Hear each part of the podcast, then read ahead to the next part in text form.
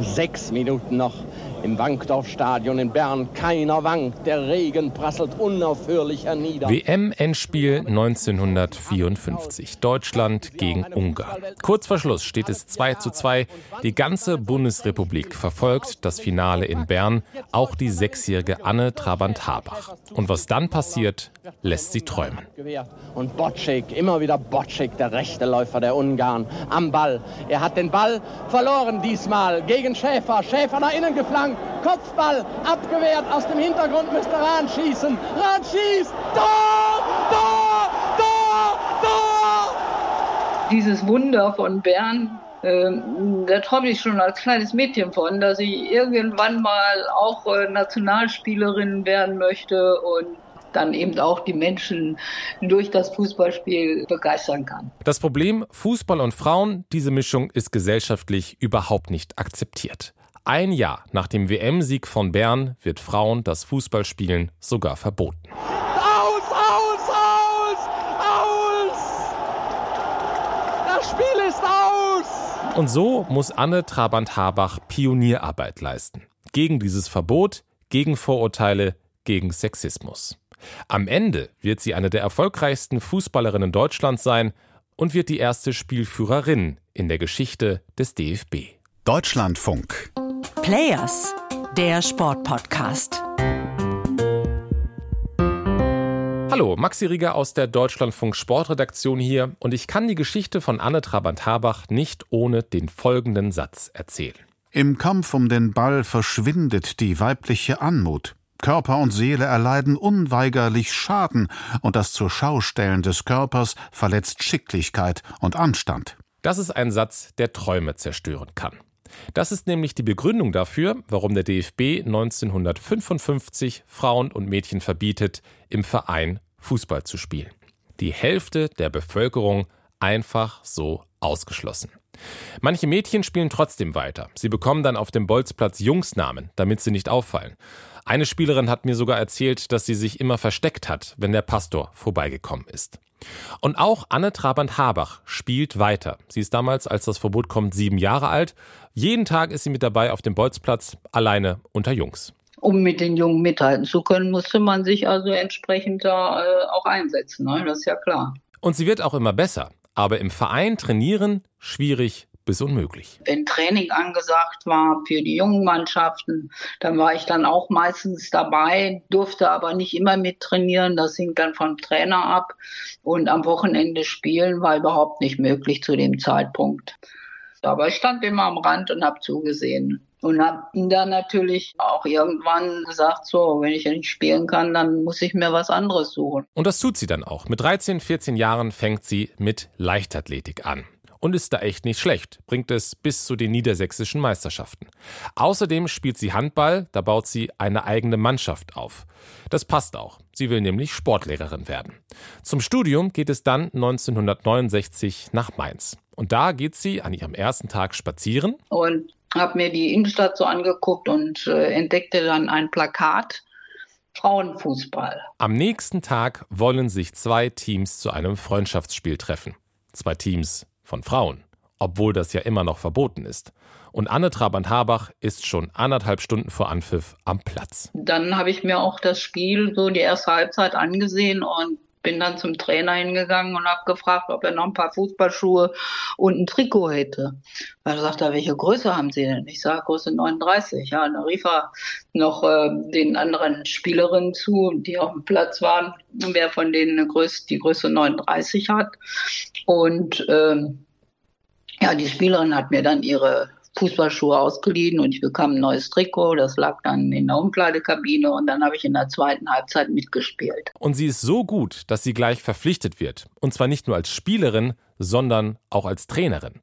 Zu dieser Zeit gründen immer mehr Frauen Teams, denn wenig überraschend kümmert sich die 68er Generation relativ wenig um das Verbot des DFB. Und 1970, nach 15 Jahren, hebt der Verband das Verbot für Frauenfußball wieder auf. Und das mussten sie auch machen, sonst hätten die Frauen, es gab inzwischen so viele Frauenmannschaften, die Frauen hätten einen eigenen Verband gegründet.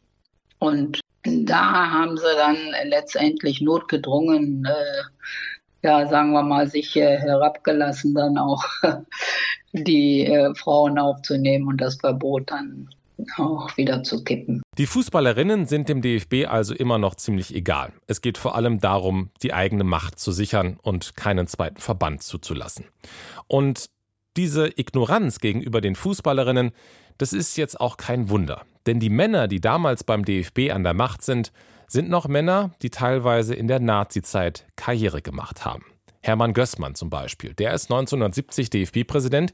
1934 wird er, also nach Hitlers Machtergreifung, Präsident des VfL Osnabrück und schreibt nach dem Einmarsch in Frankreich in der Vereinszeitschrift Ganz Deutschland steht in Ergriffenheit vor dem Führer und seinen Soldaten.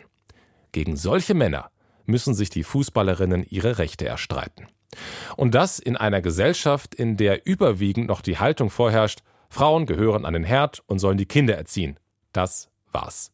Fußballerinnen damals vor allem gut, damit Männer sich über sie lustig machen können. Meine Damenmannschaft stell ich mir so vor. Helga führt den Sturm an, Hertha steht im Tor. Alle meine Bräute baue ich mit ein, denn die Tricks der Schönen kenn ich ganz allein. Und weil das ohne Mann nicht klappt, gedacht. Na was denn? Trainer beim Damenfußballverein. Möchte ich gerne sein, möchte ich gerne sein. Trainer beim Damenfußballverein. Weniger catchy, aber gleich sexistisch kommentiert Wim Tölke 1970 ein Spiel von Fußballerinnen im aktuellen Sportstudio im ZDF, eine der wichtigsten Sportsendungen überhaupt. Laufen, Erna! Ja, aber Erna ist nicht flink genug. Ja, und decken, decken, nicht Tischdecken, richtig. Mann decken, so ist recht. Frei von allen kleinlichen Sorgen um Haushalt, Mann und Kinder, spielt der Libero da hinten. Heute würde es dafür einen Shitstorm geben, und zwar völlig zu Recht. Damals ist das normal. Dieses chauvinistische und sexistische, das kam ja im Fernsehen immer wieder auf. Ich meine, wir haben mal, glaube ich, eine deutsche Meisterschaft, das war auch im WDR, da gab es immer diese Sendung Sport im Westen ähm, und wir spielten da 6-1.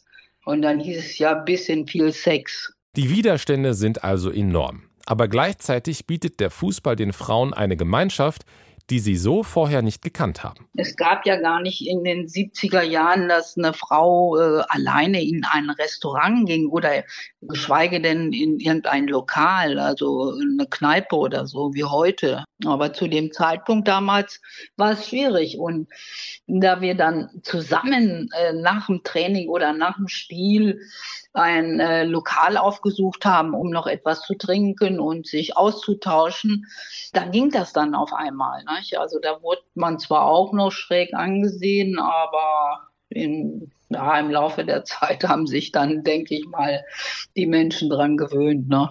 Der Fußball ist zu der Zeit also auch ein Mittel der Emanzipation. Wobei Anna Trabant-Habach auch sagt, dass die meisten Frauen einfach nur kicken wollten.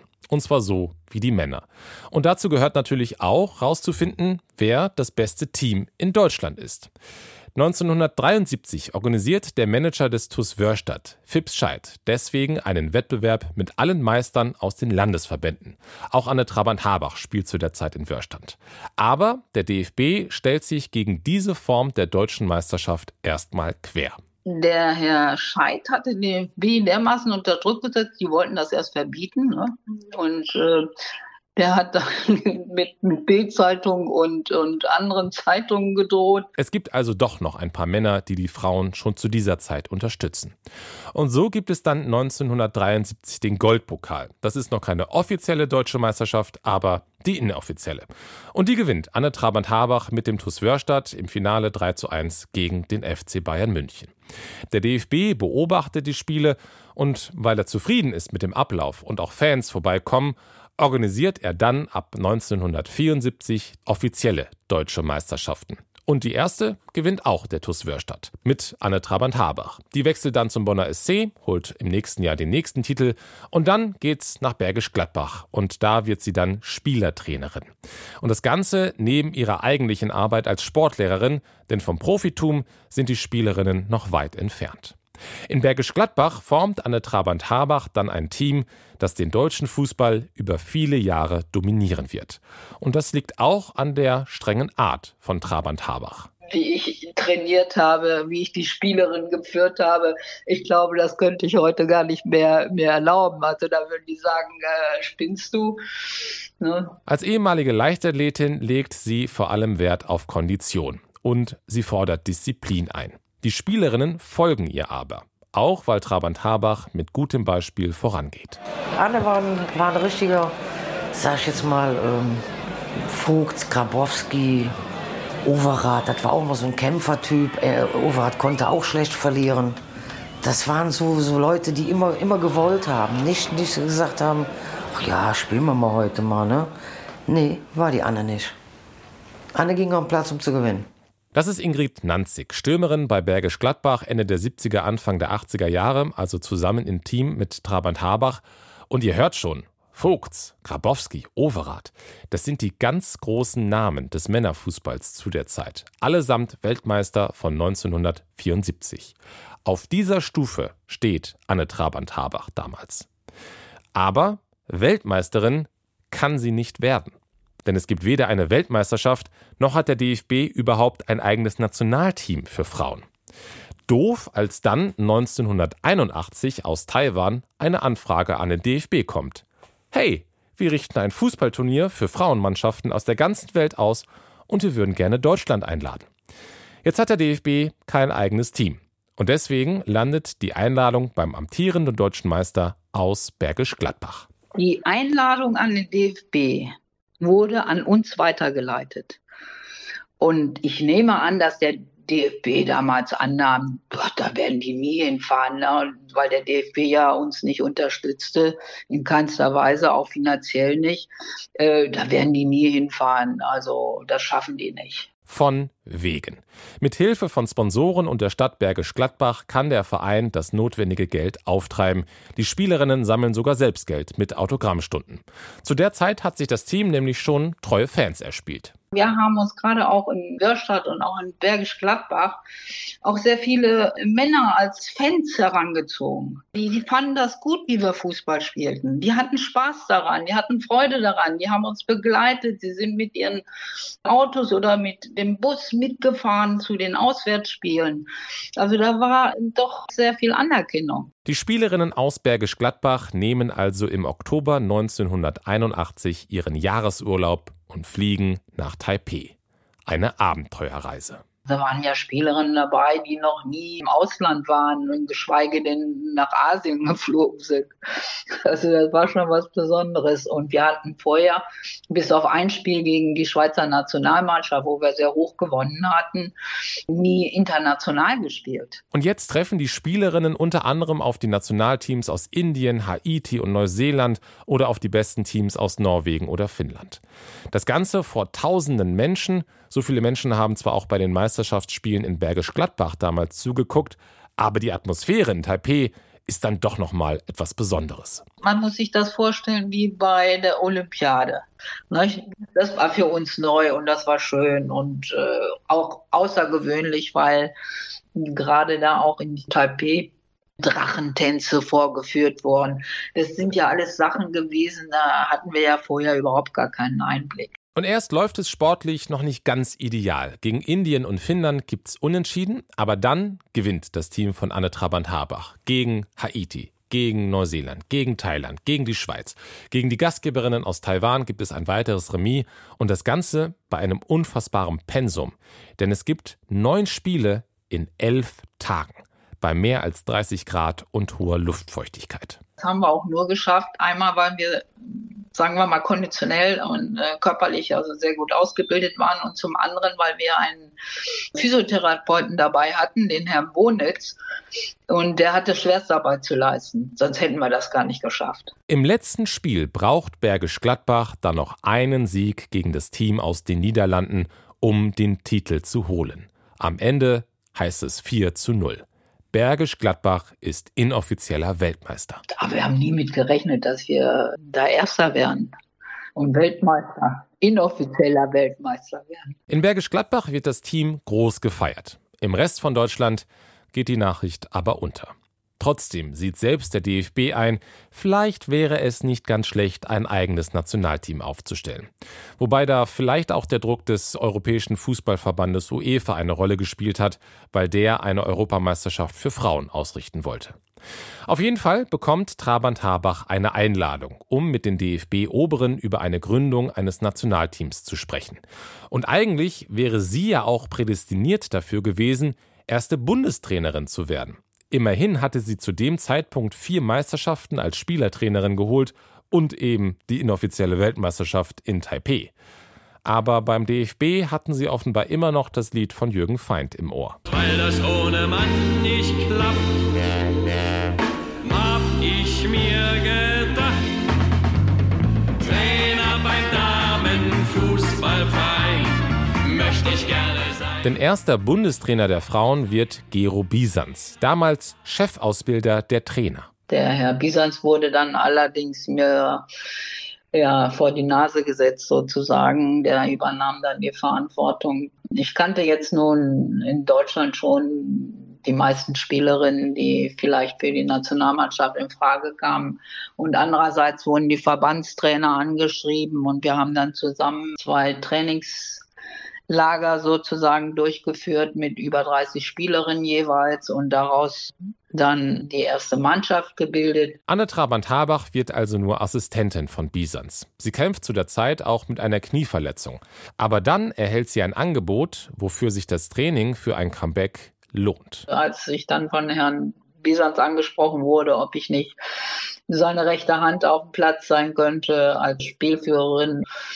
Das war natürlich für mich ein tolles Angebot. Davon hatte ich ja schon als kleines Kind geträumt. Ne? Am 10. November 1982 geht der Traum dann in Erfüllung.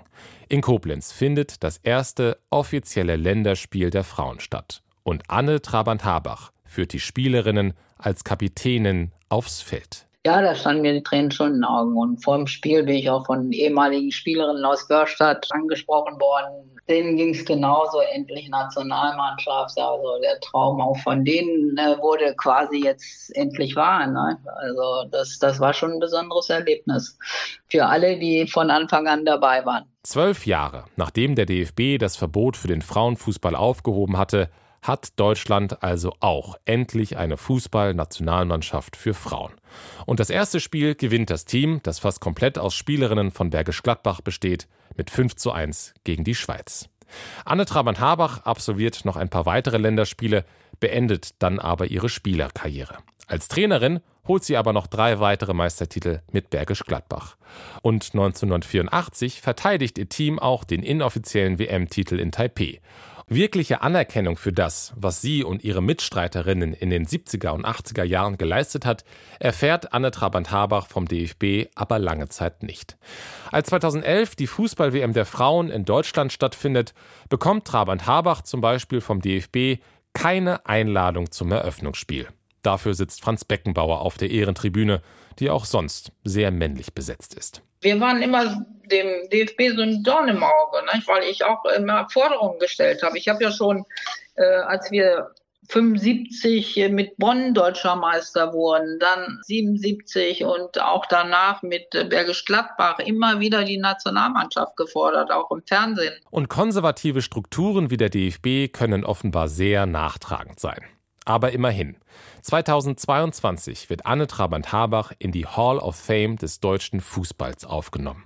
Da steht sie jetzt in einer Reihe mit Helmut Rahn, dessen Tor sie zum Träumen gebracht hat, und mit Wolfgang Overath, mit dem sie verglichen wurde. Dass das jetzt im Nachhinein noch erfolgt ist, also da freue ich mich auch wahnsinnig drüber.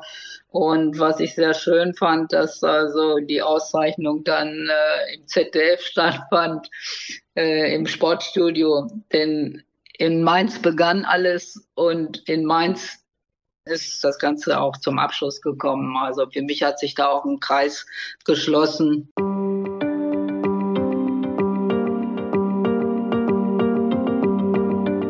Das war ein langer Weg, den Anne Trabant-Habach mit ihren Mitstreiterinnen in den vergangenen Jahrzehnten gegangen ist. Aber sie hat Grundlagen gelegt. Grundlagen, von denen die Fußballerinnen, die jetzt zur WM nach Australien und Neuseeland geflogen sind, immer noch profitieren.